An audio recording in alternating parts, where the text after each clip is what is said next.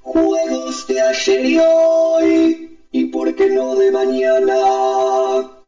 Ya descubrimos que el juego es estar en el aquí y ahora, que es acción, pensamiento y sentimiento al mismo tiempo.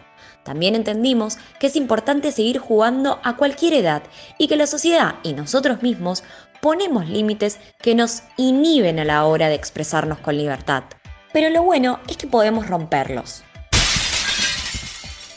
Pero no desde el ataque o pelea, sino desde la invitación, generar un espacio de juego, buscar la complicidad en el otro, integrarlo, mostrarle que es divertido. Pero ¿Cómo generamos un espacio de juego? Para los chicos esto es muy fácil. Cualquier espacio o lugar es para jugar, desde la plaza, la cola del supermercado o la escuela. Creo que observándolos a ellos vamos a aprender, mejor dicho, a recordar cómo era jugar en cualquier lado. Y de pronto pueden ser ustedes los que estando en la cola del supermercado empiecen a jugar. Desde un... Veo, veo, ¿qué ves? Una cosa, qué cosa, maravillosa. si es que están acompañados. O calcular qué cajero es más rápido para pasar los productos.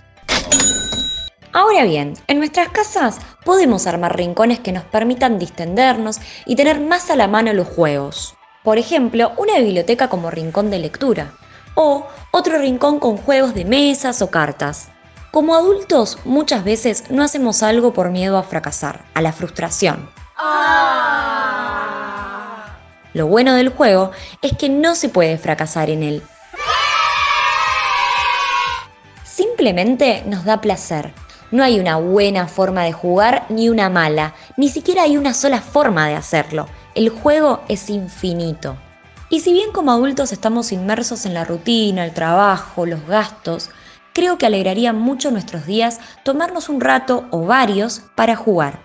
Y aquí quiero citar una frase de George Bernard Shaw. No dejamos de jugar porque envejecemos, envejecemos porque dejamos de jugar. Hoy les propongo generar un espacio de juego con el teatro de sombras. Busquen un momento tranquilo del día, apaguen todas las luces hasta lograr la mayor oscuridad posible y con una linterna, que puede ser la del celular, comiencen a jugar con las sombras de sus manos, de sus cuerpos o incluso objetos. Traten de crear personajes desde ahí. Dejen salir el sonido o pueden poner una música de fondo mientras juegan con sus sombras. Verán cómo se genera un espacio místico lleno de magia y juego.